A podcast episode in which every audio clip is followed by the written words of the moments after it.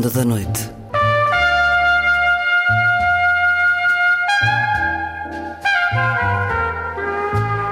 Com Luís Caetano.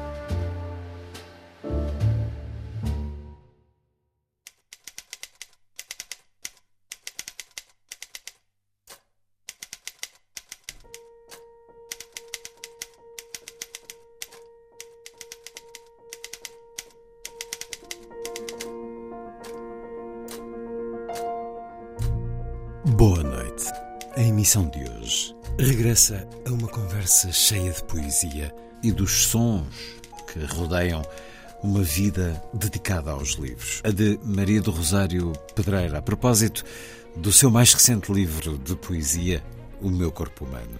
É uma parceria com o projeto radiofónico digital Poesia.fm.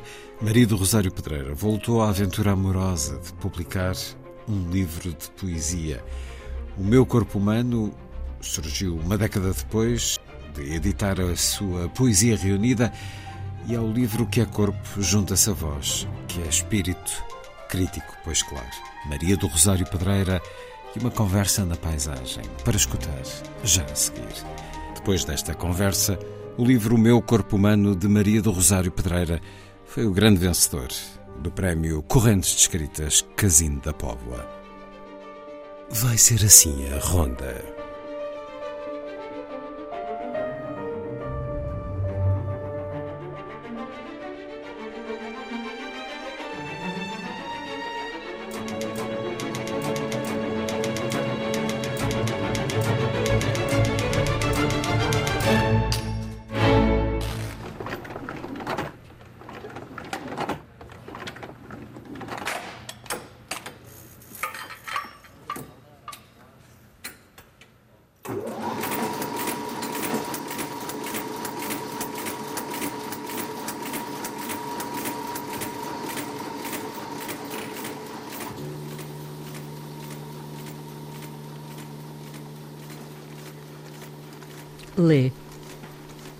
Estes os nomes das coisas que deixaste. Eu, livros, o teu perfume espalhado pelo quarto, sonhos pela metade e dor em dobro. Beijos por todo o corpo, como cortes profundos que nunca vão sarar. E livros, saudade, a chave de uma casa que nunca foi a nossa, um roupão de flanela azul que tenho vestido enquanto faço esta lista. Livros risos que não consigo arrumar e raiva. Um vaso de orquídeas que amavas tanto sem o saber porquê e que talvez por isso não voltei a regar. E livros, a cama desfeita por tantos dias, uma carta sobre a tua almofada e tanto desgosto, tanta solidão. E numa gaveta dois bilhetes para um filme de amor que não viste comigo. E mais livros, e também uma camisa desbotada com que durmo de noite para estar mais perto de ti. E por todo o lado, livros. Tantos livros. Tantas palavras que nunca me disseste antes da carta que escreveste nessa manhã. E eu? Eu que ainda acredito que vais voltar, que voltas, mesmo que seja só pelos teus livros.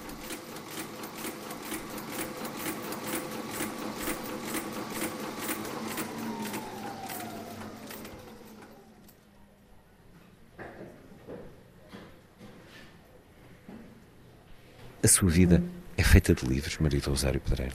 A, a minha vida é feita de leitura mais do que de livros. Ter aprendido a ler. Foi a coisa que eu devo ter feito com maior entusiasmo.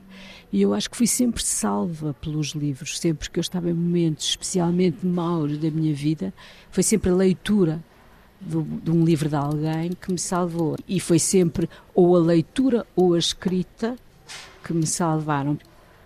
Os livros estão na minha vida desde o princípio, na minha família já se lia, portanto também foi, foi uma coisa boa encontrar livros em casa, porque houve muitas pessoas que só, só encontraram os livros mais tarde.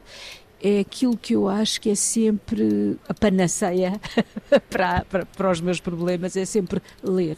O problema é que não tenho tanto tempo para ler tudo o que gostaria, porque tenho tempo para ler muito do que não gosto profissionalmente, digamos assim. Tenho que ocupar o meu tempo sempre 100% a ler e nem sempre as coisas que me vêm parar às mãos são coisas que eu gostasse de, de perder tempo com elas, digamos assim.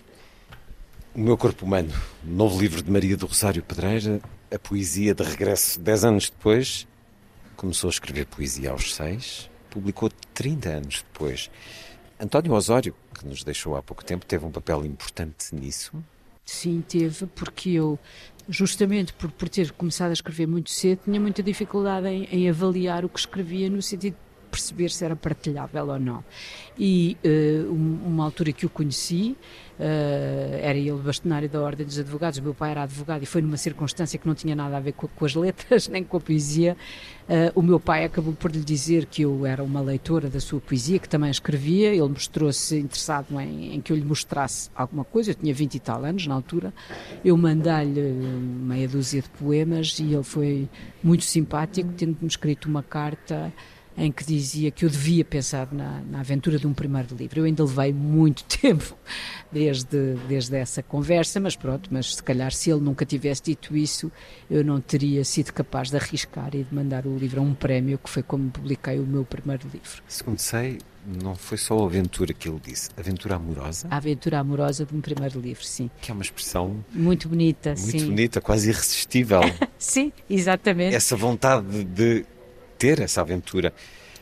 A aventura do primeiro livro. A primeira vez que teve um livro com o seu nome nas mãos. Recorda-se do que sentiu, Maria do Rosário Bem, a primeira vez que tive um livro uh, nas mãos, ele não tinha o meu nome porque eu tinha concorrido a um pequeno prémio pseudónimo. com pseudónimo. Pronto, portanto não era bem o meu nome, mas foi uma grande felicidade, obviamente. Agora, a diferença entre essa felicidade e a felicidade do meu primeiro livro de poesia com o meu nome é diferente, porque aí eu já era mais crescida, já tinha noção de que aquilo que escrevia já tinha passado por vários olhos e, e portanto, já estava mais contente com o livro e era um livro não era um conjunto de poemas, era uma coisa como orgânica e é isso que eu gosto de fazer, o que atrasa também muito a publicação de livros uh, das minhas mãos, porque eu gosto que um livro seja, seja todo ele, seja toda uma coisa. E esse livro, O Corpo Humano, é toda uma coisa, como O Canto do Vento nos Ciprestes, que também era uma história de amor e morte, todo, era uma espécie de um mini-romance. Eu gosto de publicar livros assim, não gosto de publicar apenas poemas soltos que não têm a ver uns com os outros. Ao longo da vida, das muitas experiências com os livros, de muitas maneiras, eles ainda são um objeto mágico para si, Maria do Rosário Pereira? São cada vez menos. Mas isso eu penso também que as viagens se tornam menos interessantes quando já viajamos muito, não é? Eu penso que, uh, como faço da minha vida ler, não é? Eu sou editora, portanto sou uma leitora profissional, acaba por haver um certo desencanto, às vezes, com a leitura de certas coisas, mas há sempre livros que descobrimos que são mágicos. Eu mesmo, depois de anos e anos a ler e a publicar, ainda descubro autores que não conhecia e que me fascinam e que vou logo comprar a obra toda do autor. Por exemplo, a Elizabeth Strout era uma, uma, uma, uma escritora que começou tarde, como o Saramago, e que eu comecei a ler e me apaixonei completamente por tudo o que ela escreve. E, portanto, acredito que uh, ainda há essa magia e, e, e, sobretudo, acho que é verdadeiramente mágico que, ao fim de séculos de livros publicados, um material que é o mesmo que nós usamos para pedir uma bica, para ir à farmácia comprar uma aspirina, para insultar alguém, não é? É sempre o mesmo material. A língua é uma coisa imaterial, é um material imaterial. E é fantástico como, com esse mesmo material, ao fim de séculos, ainda se consegue inventar, escrever um novo, ser diferente, ser original. Eu acho que isso é fascinante e, portanto, essa magia permanece, apesar de muitas vezes também estar ligada do outro lado a um, um grande desencanto por a quantidade de porcarias que se publicam e se escrevem. Uma vida feita de livros de tantas maneiras, muito como editora da Gradiva, da Temas e Debates, da Quidnove e da Leia. Há 35 anos no mundo da edição, Maria do Rosário Pedreira estas máquinas de fazer livros cada vez mais rápidas, cada vez mais baratas e eficientes. O que é que mudou no mundo da edição nestes 35 anos? O imenso, imenso. A maneira como tenho de dizer o que mudou é que quando eu comecei na edição, o centro de tudo era o autor e hoje é o leitor, ou seja, é o consumidor final. E, portanto, isso, isso é a maior mudança que eu vejo. Era, antes nós queríamos fazer catálogo, queríamos fazer autores novos, diferentes, eh, bons, e depois passou a perguntar-se o que é que o leitor quererá ler. E começou-se a fazer cópias e, e, e sucedâneos de, de, do, que acha, do que se acha que o autor quer ler. O livro passou a ser mais um produto Sim, o livro passou Industrial. a ser mais um produto, e mais, mais, passou a ser uma coisa que nem é um livro, ou seja, quando existem editores que se autodenominam editores e que sabem que estão a publicar livros cheios de erros só porque a pessoa que foi lá pagar o livro não quis pagar a revisão porque era mais 40 cêntimos por página, então aí estamos perdidos, porque então já estamos a saber que estão à venda por aí livros que não poderiam ser lidos noutro tempo, não é? Que não teriam licença para sair para o público porque estão pejados de erros ou, ou são coisas que contribuem de facto muito pouco ou nada para a formação humana, social, tudo isso, no fundo. Deixamos esta gráfica, Maria do Rosário Pedreira, onde nascem os livros impressos. Vamos a um lugar onde tem início uma outra aventura amorosa, a da leitura.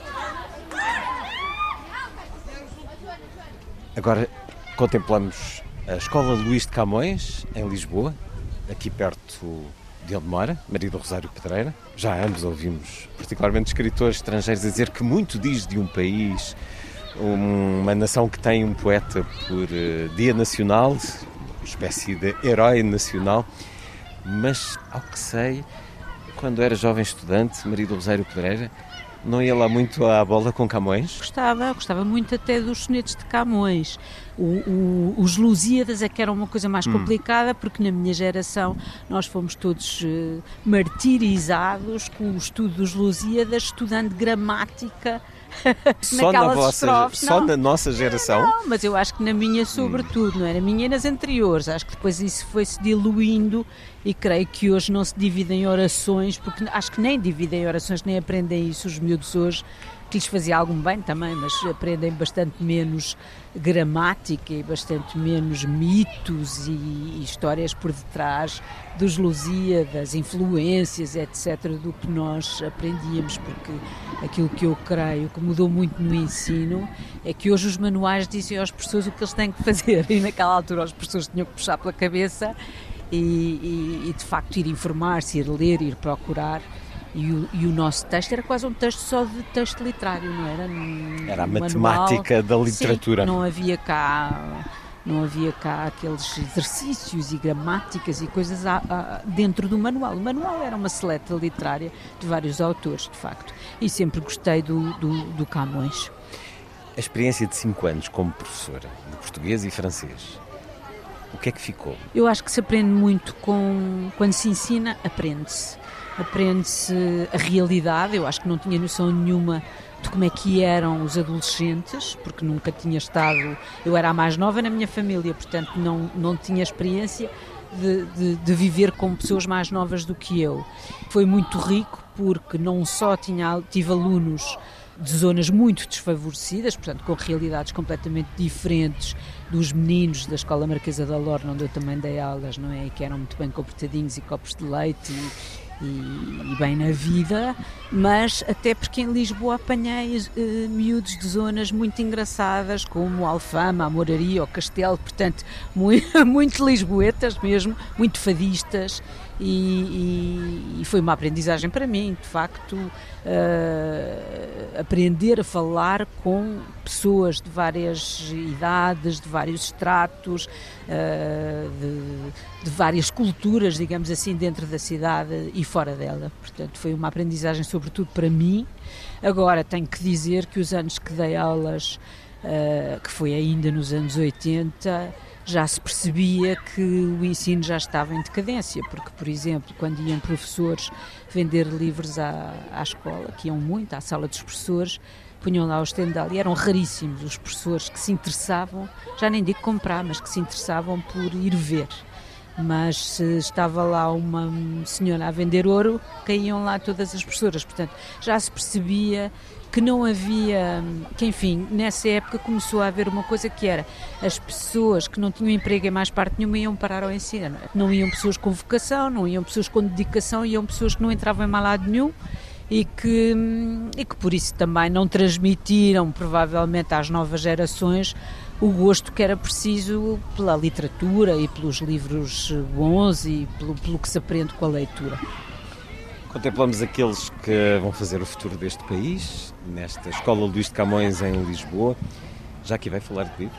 Por acaso não, nunca vim aqui, mas sei que esta é uma escola boa eh, porque era uma escola pequena, sobretudo quando eu concorria, toda a gente me dizia que esta escola era muito boa em Lisboa, era das melhores porque era das mais pequenas e, portanto, é mais fácil gerir uma escola pequena do que uma escola com milhares de alunos. A escola, de alguma maneira, foi decisiva para si. É lá que conhece Maria Teresa Maia Gonzalez, com quem vai fazer parceria de escrita na escrita para os mais novos, uh, no Clube das Chaves ou no Detetive Maravilhas? Foi no, Clube das, no Clube das Chaves. Detetive Maravilhas é em nome próprio. Sim. Terá também aí tido alguma experiência de como falar com eles, com os mais novos, através da literatura, Exatamente. através destas histórias, convidando-os à leitura. Maria do Rosário Pedreira, neste O Meu Corpo Humano, um dos poemas mais lúgubres, atravessa uma escola. Pode ler-nos este poema Boca, que está na página 54? É curioso porque esse é um poema que foi inspirado numa fotografia uhum. em, em, um festival em, em Oeiras que me pediu para eu uh, olhar para duas fotografias e criar duas poesias para essas fotografias. E de facto, uh, enfim, uh, não, não a fotografia não tinha bem a ver com este poema, tinha que ver com como é que as pessoas se distraem tanto de coisas tão más que se passam nas suas costas porque estão a olhar para o telemóvel. E estão a, ter, a fazer selfies. E depois quando olham para a selfie veem o horror que aconteceu e que elas nem deram por isso estando no local. E eu depois fiz esse poema e, e tirei-lhe uma estrofe para o pôr neste livro, mas de qualquer maneira vou lê-lo. Enquanto falava, olhava, contemplava os alunos e, e, e estão quase todos de telemóvel na mão. Boca era uma menina e morreu. Diziam que a doença nova não chegava às crianças, mas a morte tem de comer todos os dias. Na escola, a quem perguntava por ela, os mais velhos respondiam que estava doente. Aos que teimaram, disseram que mudara para outra terra. A melhor amiga estremeceu ao ouvir a palavra terra, e os outros voltaram a cabeça e viram a morte passar no pátio a rir e mais gorda. Deram então as mãos e quem olhou de longe a roda que fizeram viu apenas a boca a que faltava um dente. É uma construção muito ficcional, portanto. Sim, completamente ficcional. A partir de uma foto, há outras aqui, se calhar eh, ainda falaremos de Alan Kurdi, essa foto que marca o nosso tempo, uma espécie de foto da vergonha. Toca a campainha, eles preparam-se para sair. Esta é também a idade em que se aprende o corpo, se atravessa muitas angústias das mudanças do corpo. Porque é que este novo livro, Maria do Rosário Pedreira, é feito de partes do corpo? Eu tive muito tempo para dizer a verdade, a olhar para as agruras do envelhecimento, porque de facto a, a pandemia pôs-nos sozinhos connosco muito tempo. Fechados Nós... em casa a olhar o espelho. Exatamente, e portanto eh, não nos podíamos distrair muito com os outros corpos. Eu acho que tem que ver primeiro com um encontro connosco e o corpo é talvez o, o, o símbolo mais visível uh, da identidade de uma pessoa, é aquilo que faz com que reconheçamos alguém. Por outro lado, o corpo interessa-me muito na medida em que todas as suas partes, e, e isso vê-se bem neste, neste livro, cujos poemas começam, têm sempre por título Partes de um Corpo, mas todas essas partes são sempre afetadas por aquilo que se passa na nossa vida de, de psíquico, de, de, interior, de, de exterior, estado no sentido emocional. de estado emocional. Ou seja, o corpo sofre muito, Uh, ou alegra-se muito, ou melhora muito. Uma boca que sorri é completamente diferente de uma boca a que falta um dente, como este poema, não é?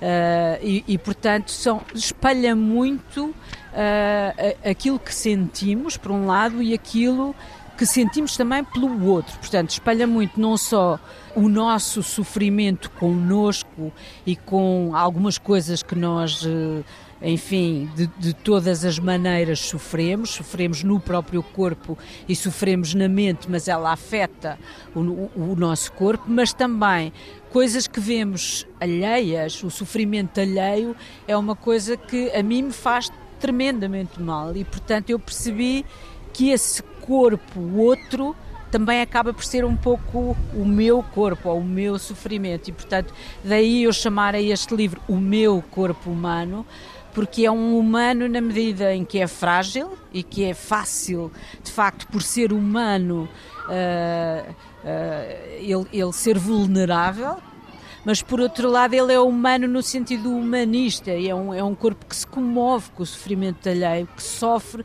com a tragédia do outro.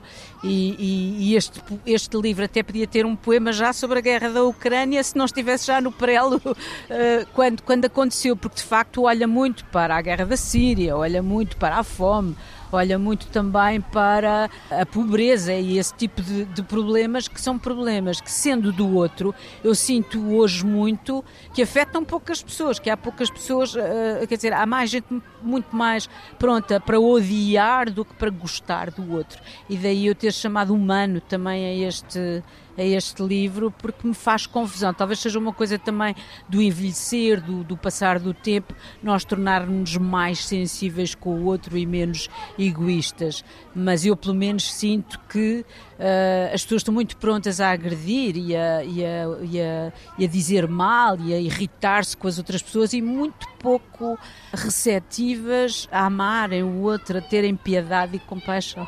A questão da guerra da Ucrânia terá dado um sinal contrário a isso, uh, nesta união que se nota não só em termos da sociedade portuguesa, no acolhimento de refugiados, como na União Europeia, mas países... é uma coisa também um bocado hipócrita, porque hum. é que recebemos tantos refugiados sem pescar os olhos da Ucrânia e quando foi a Síria estávamos todos caladinhos e não os queriam pescar, não é? É melhor pensar Somos assim. Somos sempre condicionados. Uh, eu acho que sim, acho que sim, acho que tem que ver com sabemos que estas pessoas são informadas, bem educadas, que não põem problemas, uh, não são terroristas, não é? Havia aquele medo dos terroristas porque vêm do Médio Oriente, portanto, eu acho que, claro que é um bom sinal tudo isso, que se se está a passar, mas tem algumas condicionantes também. Um livro é também um corpo, e este meu corpo humano surge 10 anos depois dos inéditos da Poesia Reunida, de Maria do Rosário Pedreira, os livros de poesia anteriores, A Casa e o Cheiro dos Livros de 96, O Canto do Vento nos Ciprestes de 2001 e Nenhum Nome Depois de 2004. Quando é que sentiu que tinha um corpo de livro formado, pronto para se dar a conhecer, para sair para o mundo? Para dizer a verdade, eu já tive esse meio corpo, digamos assim, no, pá, em 2015, depois da crise económica. Muitos desses poemas desse livro são originários desse tempo, porque fiz um espetáculo no Porto, na, nas Quintas de Leitura, hum. que se chamou A Social Poesia e que tinha que ver de facto com, com alguns desses poemas que estão no livro poucos, uma meia dúzia e mais uns outros que não entraram e que tinha que ver com, com de facto situações que me incomodaram muito nessa altura. Uh, títulos de jornais, por exemplo, havia um, um, que eu nunca mais me esqueci que tinha que ver com prostitutas que voltaram, ah, já tinham deixado a prostituição e tiveram que voltar à prostituição porque as lojas onde trabalharam faliram com a crise económica. Ou, ou uma notícia altamente que me impressionou muito, que era que as grávidas chegavam às consultas dos hospitais com fome. Chocante, uma mulher que vai ter um filho ter fome, não é? Era uma coisa tremenda. E, portanto, hum, há, um núcleo desse, desse livro que, de facto, já podia ter sido um livro pequeno, mas que eu achei que podia soar um bocadinho datado e panfletar e, portanto, não o quis publicar. E depois, eh, eu acho que foi essa clausura da pandemia e um ano especialmente mau para mim, que foi o ano 2021, Uh, por muitíssimas razões, entre elas uma, uma grande injustiça que eu sofri, por exemplo, porque chamei uma senhora autora no meu blog a uma escritora e, e, e, ela tinha dado uma entrevista a dizer que era não binária e eu recebi uma queixa da, da Comissão de Igualdade de Género porque tinha chamado uma senhora escritora a uma escritora não binária e isso foi tido como discriminação de género. E esse tipo de coisas me irrita muito e, portanto, culminou esse ano com, com este tipo de acusação em que fui notificada para responder em 11 dias, como um tribunal quase, quando eu, toda a gente sabe, se conhecer aquilo que eu faço, que eu estou farta de lançar livros sobre questões fraturantes, há anos que trabalho nisso e, e, faz muita confusão que não tenham, por outro lado, investigado as pessoas que fizeram queixas, uma das quais dizia que eu tinha utilizado o pronome senhora, portanto nem sequer sabe que senhora não é um pronome, não é? a sentir num, e, portanto, num admirável pronto, mundo novo, e, portanto, acho difícil que, de lidar. Sim, sim, eu acho que já antes da pandemia com, o, o com... mundo já me irritava muito, mas acho que depois da pandemia o mundo irrita ainda muito mais e, portanto, como foi um ano tão mau e eu sempre, para mim a poesia foi sempre uma coisa muito terapêutica, eu acho que tive que pôr cá fora essas coisas que me estavam a fazer mal e, e portanto saiu um livro pronto e, e, foi rápido foi rápido acho que foi entre sei lá meio de 2021 e agora o fim do ano ou janeiro por aí de 2022 que entreguei o livro para o editor. Estavam duas jovens aqui sentadas junto ao muro acabaram de se levantar mas pedi-lhe para nos ler dessa poesia original de há 10 anos que se reuniu, que se juntou à poesia reunida, Maria do Rosário Pedreira, este poema, da página 246, por favor. As meninas, sentadas sobre o muro, trazem as mãos para a roda dos vestidos. Resguardam-se do vento e, sem saber, escondem o corpo puro da violência do amor. Têm boquinhas frescas e vermelhas, mas nos seus lábios arrepiados de segredos não pousaram ainda os nomes que as levarão ao escândalo e à loucura. Nós já fomos assim.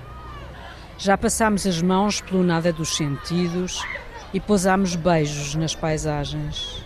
E agora encosta-nos o vento ao cansaço dos muros e conhecemos apenas línguas mortas, nomes que, se buscarmos, teimam em chegar cada vez menos. Maria do Rosário Pedreira tinha 15 anos no 25 de Abril. 14. 14. Como é que foi, numa idade dessas, da descoberta de tudo, também do corpo, viver o 25 de Abril numa escola? Bem, eu andava numa escola católica, portanto as, nem, nem houve aulas nesse dia. Na verdade, uh, agora a escola mudou uh, radicalmente. As freiras deixaram de usar hábito, passaram a dar as aulas de moral com temas como o aborto e outras coisas. Portanto, foi muito rápida a mudança. Houve um processo revolucionário sim, sim, houve mesmo em curso sim, rapidamente. rapidamente. Aliás, eu lembro-me que o primeiro filho do general Ramalhianes entrou na escola no ano que eu saí, portanto, dois anos depois, ou seja, a escola também passou a ter rapazes, que não tinha. E, e, foi uma volta muito grande e muito positiva, porque eu me lembro de mesmo estando numa escola particular ir para a porta do Ministério aos 14 ou 15 anos gritar saneamento, saneamento, toda contente, sem saber se calhar muito bem o que queria dizer, mas eu acho que foi eu acho que, aliás, a minha geração parece-me que foi a, a, que melhor entendeu a diferença, porque de facto atravessa o, o 25 de Abril, como Miguel Real tem um termo muito bonito para o 25 de Abril, que diz que é um rasgão no tempo. E eu acho que de facto era um rasgão no tempo, porque nós antes estávamos cheios de ideias feitas erradas, muito influenciados pela igreja, pelo pecado, era tudo pecado, não se podia fazer nada, e de repente isso escoou-se assim como uma espécie de uma revolução hippie, dez anos depois em Portugal. Eu acho que o meu destino no meio, por exemplo, cultural, tem muito que ver com esse rasgão, porque eu, eu muitas vezes fico convencida de que se não tivesse uh, efetivamente havido o 25 de Abril, muito provavelmente eu teria tido uma vida muito convencional e muito conservadora, provavelmente casado com alguém muito beto e, e portanto eu estou muito contente de ter existido o 25 de Abril e ter se tornado tudo muito mais interessante. É uma mulher da cidade, estamos aqui relativamente perto da sua casa, nasceu em Lisboa. Olhando em volta este bulício todo, não estamos propriamente no centro, mas o centro hoje é muito, muito vasto. Trocaria a cidade pelo interior ou não? Não, não, não. Não trocaria sequer Lisboa por outra cidade.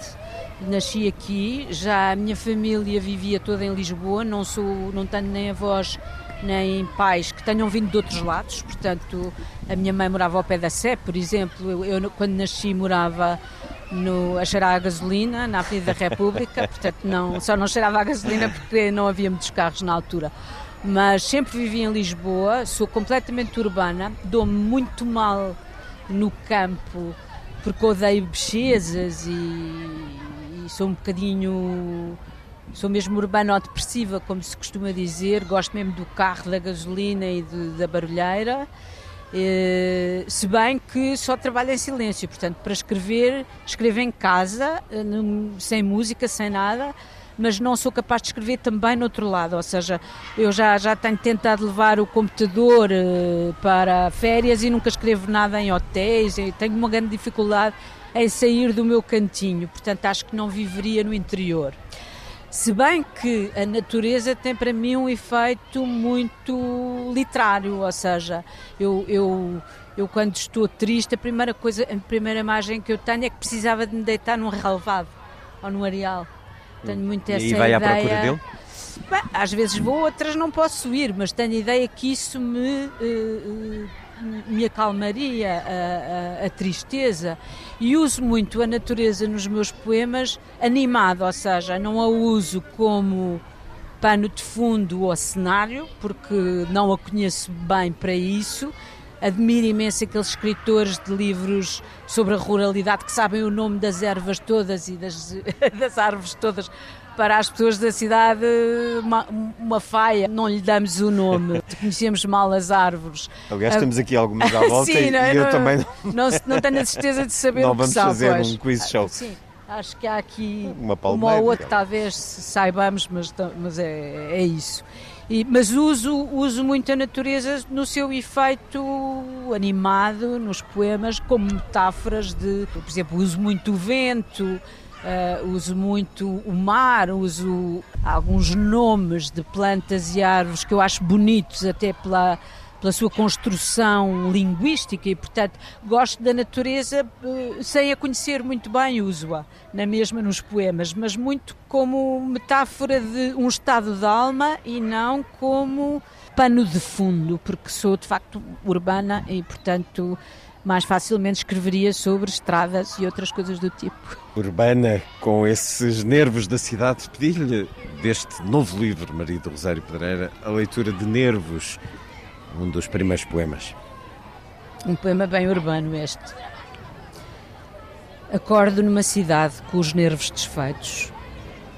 Levanto-me ao som dos estores que sobem contrariados do outro lado da rua quando alguém já se zangou no café por baixo da janela e há sirenes, buzinas, taxistas deprimidos com a falta de clientes. Sai de casa todos os dias, um nadinha mais velha, e às vezes, como a cidade, não consigo evitar os nervos em franja. Quando regresso, trago uma espécie de pieira cantando-me no peito, e se à noite me acontece deitar-me sozinha entre os lençóis frios, Abro os braços em estrela sobre a cama e tento imaginar-me num relevado de verão. Ou então fecho os olhos e finjo-me num areal. Ouço ao longe as crianças furando as ondas contra o medo dos pais e às vezes juro, ou até me cheira a mar. Mas de manhã, quando a cidade desperta cheia de mau gênio, sou de novo um nadinha mais velha. Suspiro, reclamo, gemo, tuço, ergo-me a custo para o dia que aí vem. Tenho os nervos cada vez mais à flor da pele. O meu corpo humano, a nova poesia de Marido Rosário Pedreira. Vamos deixar aqui a escola Luís de Camões, vamos até ao silêncio. Esse silêncio que é essencial para a escrita.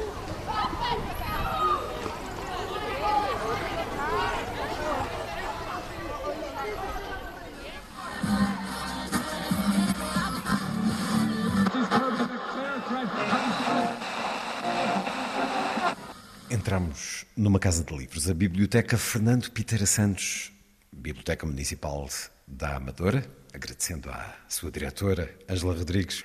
Estamos numa biblioteca, Maria do Rosário Pedreira, um lugar de silêncio que abriga um sem número de vozes.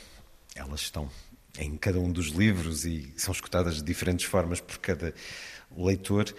Há um som do silêncio, como na canção dos Simon e Garfunkel. The Sounds of Silence. sim, sim, os, o, o, silêncio tem ruídos, só que esses ruídos são diferentes para cada ouvinte. Ou seja, estão um pouco também na nossa cabeça, não é? São ruídos também que vêm de dentro de nós e que ocupam esse silêncio. É o silêncio que permite que essa sonoridade se crie dentro de si quando escreve, nomeadamente? Não, é o silêncio que ajuda a que exista, no fundo, o ruído dentro de mim, mas eu só consigo é passar esse ruído que existe dentro de mim para palavras, para palavras escritas, se houver silêncio. Se estiver a ser distraída com outro tipo de ruídos, Uh, nomeadamente música, televisão, pessoas a conversar, uh, uh, outro tipo de ruídos que não sejam impessoais, porque se forem ruídos impessoais não me faz confusão. Por exemplo, eu sou capaz de ler ou escrever algumas coisas no, no meio de um avião, por exemplo, ou de um aeroporto, se há um barulho geral, não me incomoda mas se estão pessoas perto de mim a ter uma conversa ou se está a tocar uma música de que eu gosto, aí isso já perturba, no fundo, a passagem de, do, do, do que tenho na cabeça para o papel. Leia-nos um poema sobre o silêncio. Não do novo livro, mas na sua poesia reunida. Posso-lhe pedir o da página 30, por favor? Guardava alguns silêncios e também as coisas que não dissera por acaso. Guardava agora também esses acasos, brancos recados entre as palavras que lhe sobravam nas gavetas. E ainda assim, guardaria para sempre essas palavras, ou a imagem de lábios a dizê-las, um rosto, ainda sem ser triste, lembrando o verão. Teria aguardado esse verão, o cheiro quente dos morangos à beira dos dedos, e tê-lo-ia sobretudo guardado, como guardava agora, sem nunca o ter ouvido, o som das espigas na planície à passagem do vento. Mas agora só podia aguardar a passagem do tempo sem palavras, ou um vento de feição, um acaso que tudo justificasse.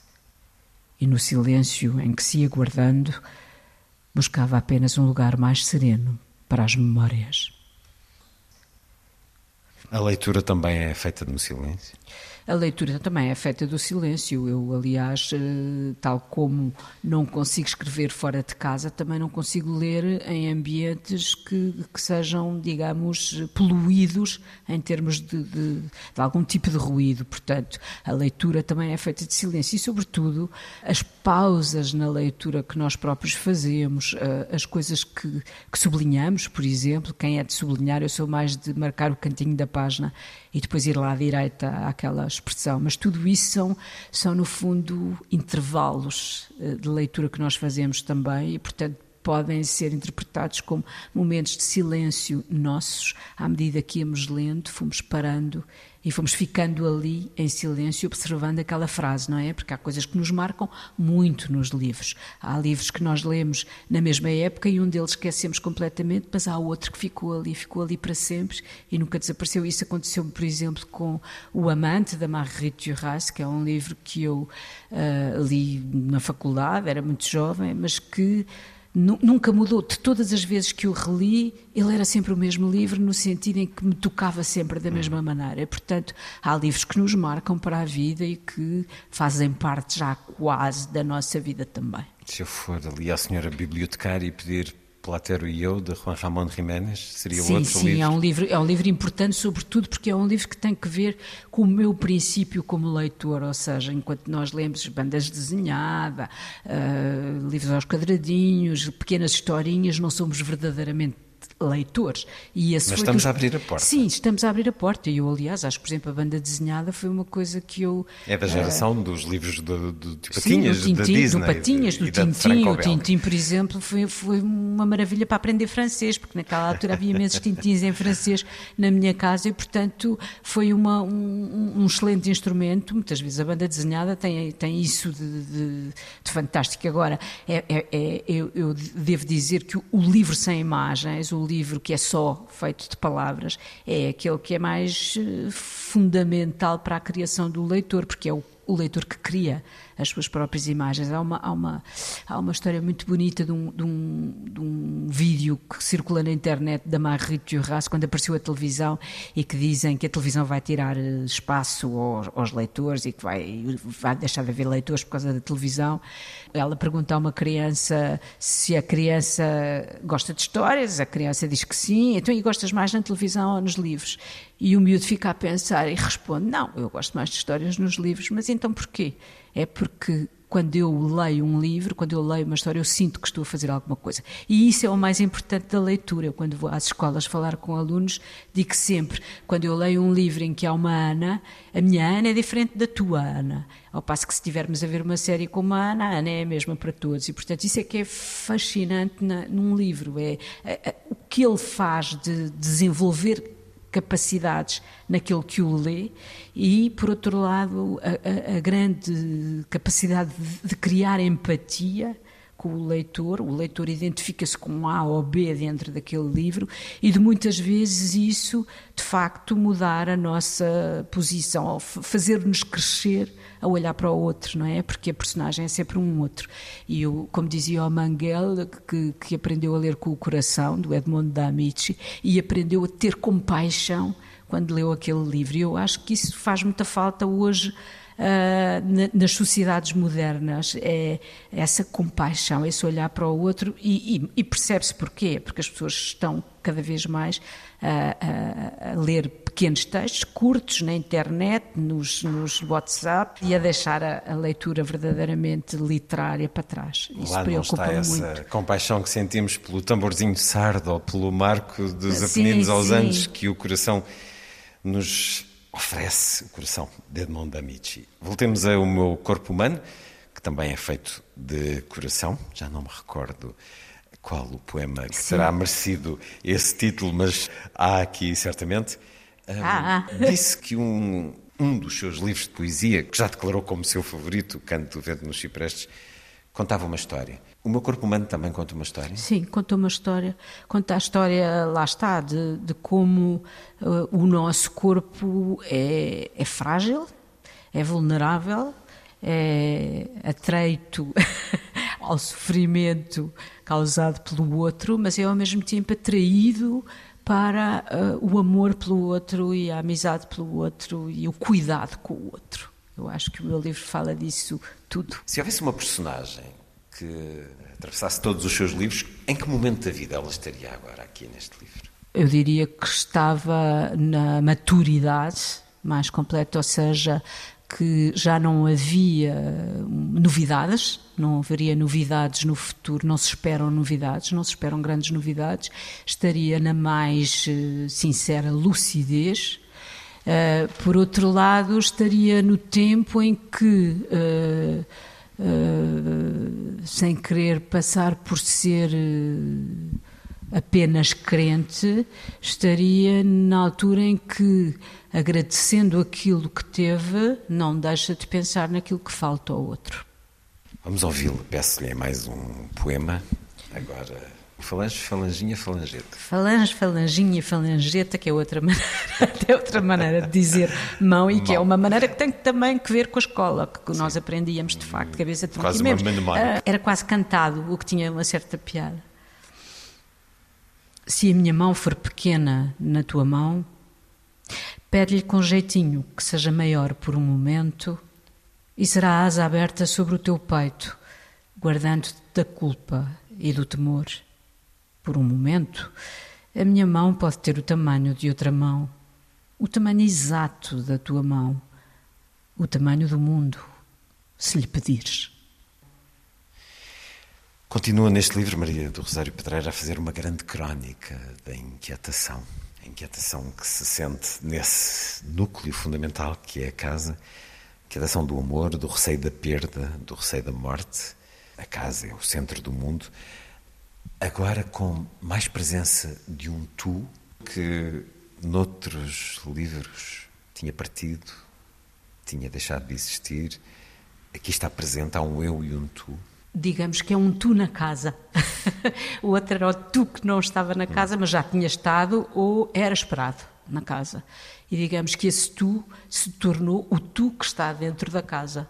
E isso também explica porque é que eu estou há 10 anos sem publicar um livro. É porque normalmente quando eu publiquei os outros livros havia, havia momentos de solidão eh, enormes, ou seja, não existia esse tu, era um tu sempre que se esperava ou que tinha deixado de existir. E hoje existe um tu presente ao lado do eu na casa. Mas Portanto, isso trouxe menos sombra e mais luz ao livro ou nem por isso? É um livro mais não, feliz? Não, não, não, não trouxe menos sombra ao livro. Trouxe, foi menos sombra entre um livro e outro livro. Hum. Agora, eu, eu continuo a dizer que os livros os escrevo sempre quando preciso de tirar de mim coisas que me fazem mal. O facto de ter alguém ao lado não implica que não exista mal no mundo, não é? Mesmo que estejamos acompanhados, pode ser mais fácil suportar o mal com companhia, mas o mal não deixa de existir e, portanto, muitas vezes esse mal também é o mal que fazem ao outro que amamos e, portanto... Uh, Ou que receamos que façam. Uh, exato. O outro é um, o outro com, com letra grande, não é? O outro é sempre aquele... É o humano nesse livro, é, é o, o, o homem que sofre, é a pessoa que sofre anca, coxa, perna e pé. Por favor, Marita Rosário Pedreira. Anca, coxa, perna e pé. Chegou a música e voou pela sala como um pássaro. De longe, vi o teu pé bater no chão, marcando o compasso, e pouco depois as mãos, desencontradas, tocarem um tambor a fingir nas tuas coxas. Quando as notas subiram sem aviso e a ave se ergueu desabrida rumo ao céu, tu também te ergueste e de olhos bem fechados, ficaste a dançar sozinho por um instante eterno e sacudiste as ancas só para mim. Antes de atravessares a sala para me vires buscar, já eu sabia que tu serias para sempre a minha canção.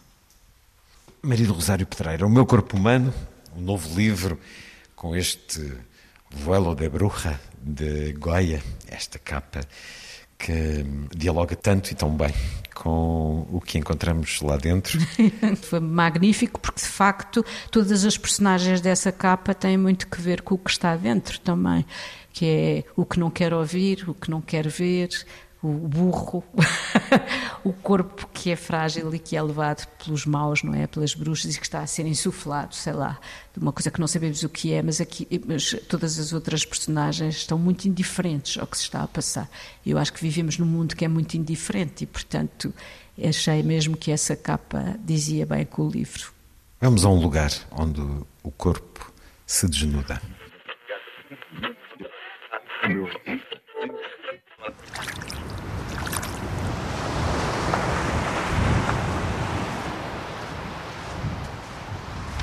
Joelho. Nesse tempo feliz era tudo grande. A casa, a praia, os prédios, o pinhal, os pais de toda a gente e o mar, claro, muito maior do que hoje. Entrávamos na água e mal passávamos a barreira das algas, perdíamos o pé. E como era bom ter medo e dar a mão a alguém debaixo d'água. Como era bom saber que podíamos furar a vaga em caracol das marés vivas, porque o braço comprido do pai chegaria em segundos para enlaçar a nossa cintura e logo nos devolver à praia. Hoje, a bainha da espuma dá-nos apenas pelo joelho. Mas afinal, de que nos vale sermos grandes, se nem mesmo aqueles que nos amam são capazes de salvar-nos de nós próprios? Joelho, um dos poemas de O Meu Corpo Humano, novo livro de poesia de Maria do Rosário Pedreira, edição Quetzal. Conversamos no lugar onde o mar se encontra com o rio, com Lisboa ainda à vista. O que é que lhe dá o mar, Maria do Rosário Pedreira? Calma, é um espetáculo belo sempre, seja um mar enfurecido, seja um mar calmo. Dá-me sempre assim, uma pacificação qualquer. E, no entanto, explicar. o mar também traz inquietação pela ameaça que pode ser, frágil, pelo grande ser, que é. Sim, o sítio onde se afogam os migrantes, por exemplo, onde os barcos eh, naufragam de pescadores, é também um sítio que pode ser eh, verdadeiramente temeroso, temível e, e, assustador, mas quando eu olho para o mar não penso nisso, enfim, olho o espetáculo da beleza mais do que outra coisa, uma espécie de um quadro vivo. Que aparece muito na sua poesia? Eu acho que sim, que aparece bastante na minha poesia, talvez porque eu tenha passado sempre férias na infância junto ao mar. Que mar? Era o mar do Estoril, na altura as praias eram muito boas nessa altura, depois começaram a ficar muito poluídas e as pessoas deslocaram-se para o Algarve, mas nesse tempo os lisboetas muitos passavam férias perto de Lisboa, aqui na linha do Estoril. Esse mar ameaçador que engole os migrantes está muito presente neste livro através do poema Pulmões, a partir da imagem de Alan Kurdi, o menino sírio que numa foto de 2015 nos entristeceu para sempre, um menino de 3 anos com a mais dolorosa das vidas, terminando numa praia da Turquia, essa travessia à procura de um mundo melhor, de, um, de uma salvação. Por que é que quis escrever este poema? Eu acho que foi um bocadinho para espantar eh, justamente o fantasma do horror.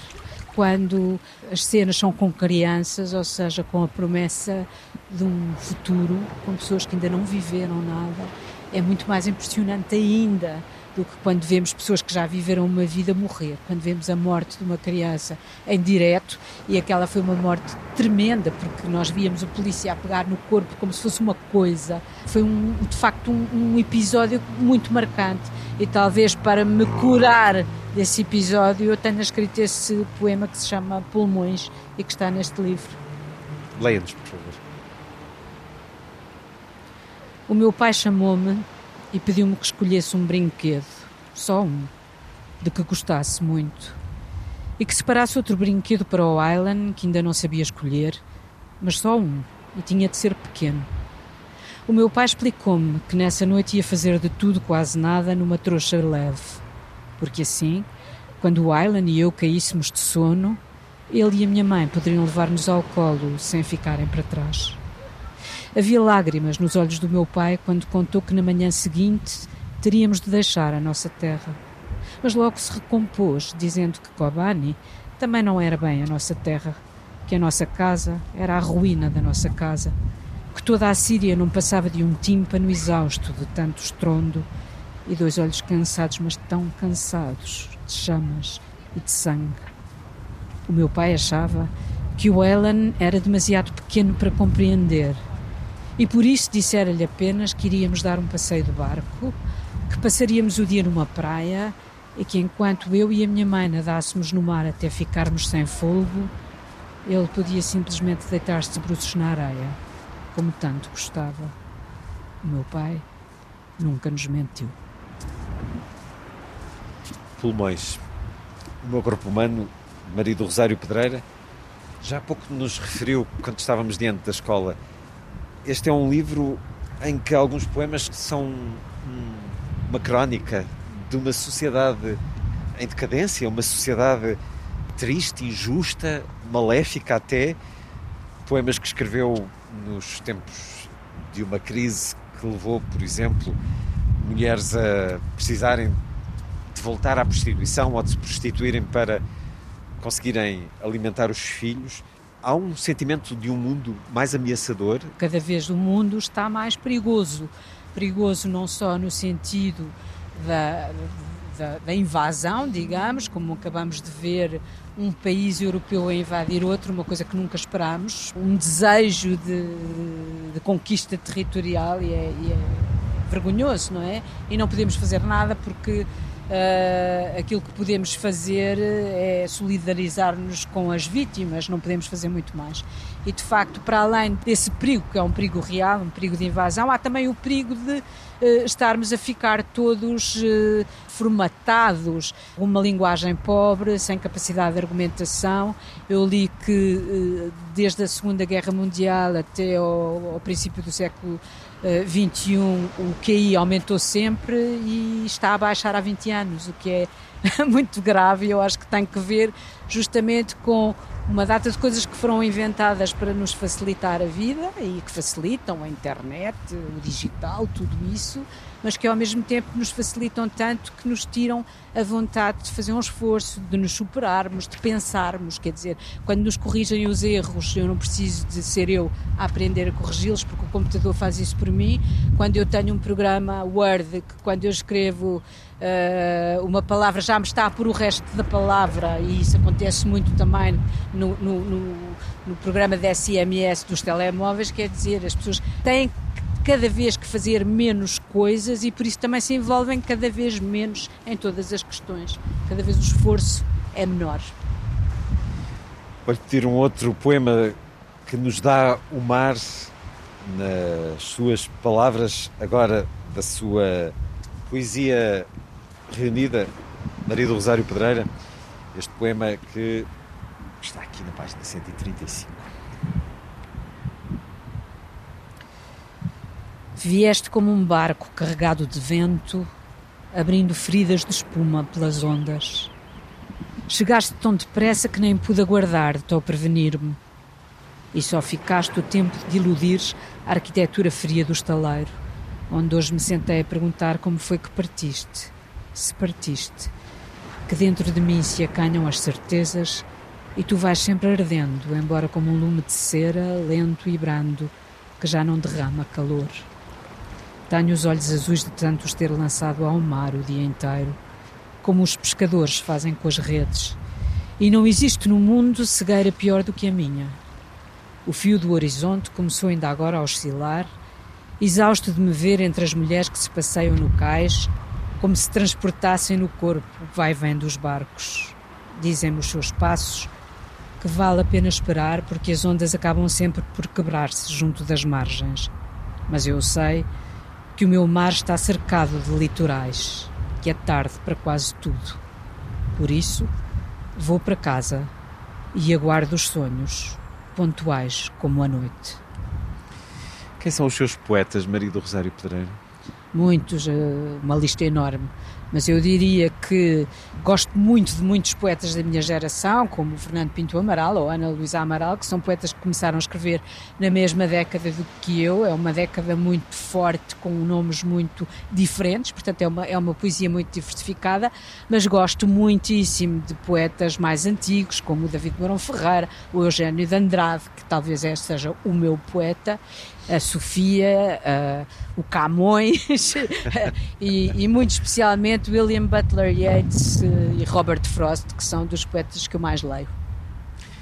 Vou-lhe pedir a terminar, depois de tantos poemas pedidos, para escolher a autora um do novo livro, O Meu Corpo Humano, dez anos depois da poesia inédita uh, reunida na sua poesia integral.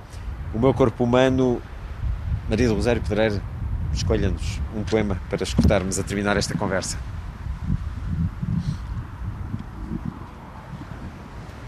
Vou ler então o coração. Há pouco falámos do coração. Como o feltro da neve cobre de mansinho os jardins de dezembro, a noite pousou mão fria sobre o meu cobertor. Durante a insônia, Recordei mil vezes a história que há muito decidir a esquecer, para que em casa as jarras tivessem sempre flores e pudéssemos voltar a pôr na cama os lençóis brancos bordados com a letra do teu nome. mas de repente foi como se o tempo tivesse congelado naquele dia feio, calando para sempre os relógios do mundo. E dentro do meu peito, o coração bateu-me então intermitente. Gosto, não gosto. Na poesia de Maria do Rosário Pedreira, Meu Corpo Humano, terminamos a conversa junto a este mar, num mundo cada vez mais ameaçador, mas numa casa que neste livro nos diz: Não estou sozinha. Muito obrigado, Maria do Rosário Pedreira. Obrigada eu.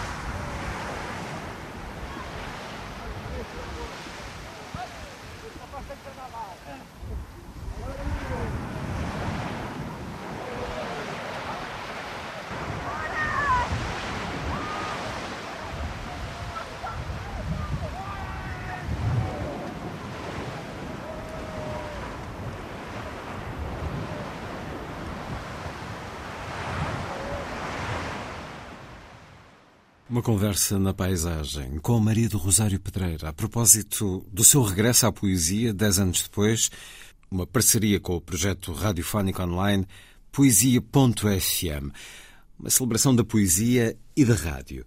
Posteriormente a esta conversa, O Meu Corpo Humano de Maria do Rosário Pedreira foi o livro vencedor do prémio Correntes de Escritas Casino da Póvoa. Está feita a ronda. Assim. Obrigado por estar com a rádio. Boa noite.